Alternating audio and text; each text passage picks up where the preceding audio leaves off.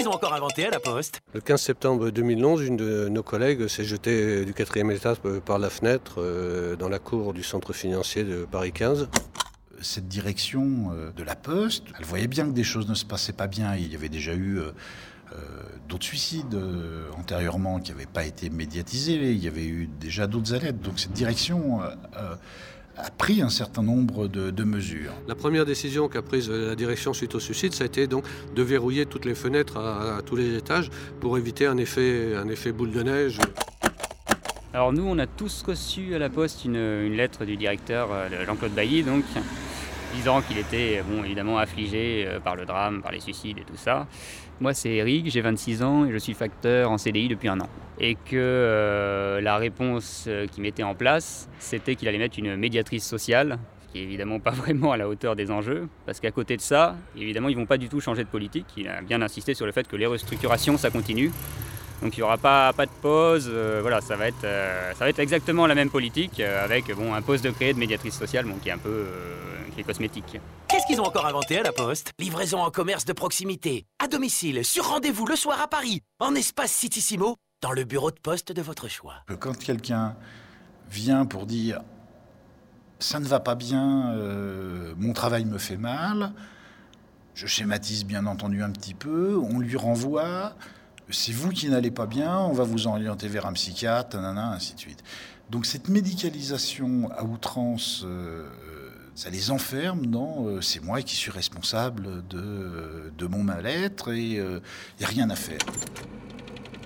Dominique euh, Lanoé, je suis le, fondateur et le, président de DISAS, qui veut dire Intervention sociale et alternative santé-travail. En fait, bah, ils, ont, ils ont vraiment imposé les, méthodes de management des entreprises privées. C'est-à-dire de plus en plus, il s'agit d'individualiser la gestion du personnel.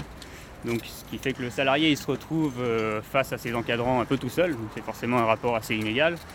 Et puis euh, bah, l'encadrant, on lui met la pression pour qu'il fasse du chiffre. Ce qui fait qu'il y a pas mal d'encadrants, à mon avis, qui n'ont pas trop envie de jouer le jeu.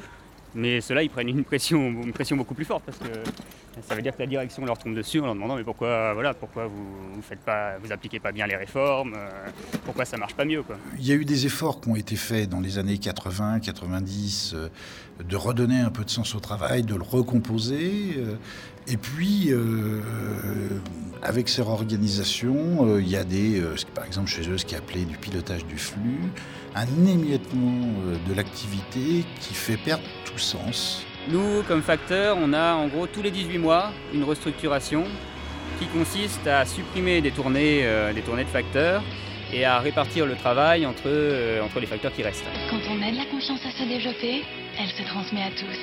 Et c'est toute la société qui avance. C'est pour cela que la Poste change, pour faire grandir la confiance. Bah, le, centre en restructuration permanente. En termes d'employés, on est à 1390. Il y a à peu près 150 emplois qui disparaissent, euh, qui disparaissent chaque année. Là.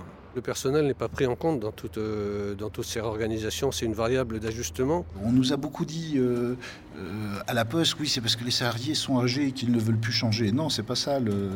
Pas du tout ça la question. La, question, c'est que ces salariés-là souhaitent avoir une maîtrise euh, et de comprendre les changements euh, et éventuellement y participer, euh, mais pas à ce que ça soit imposé tel que c'est fait. Ça va être un boulot de plus en plus robotisé, quoi. Tous les, parce que tous les petits temps de, convivialité, c'est aussi des temps pour récupérer, pour souffler un peu. C'est ce qui rend le travail jusque-là plutôt agréable. Si on supprime tout ça, bah, on va juste être des, des machines à distribuer du courrier. Qu'est-ce qu'ils ont encore inventé à la poste? Arte Radio comme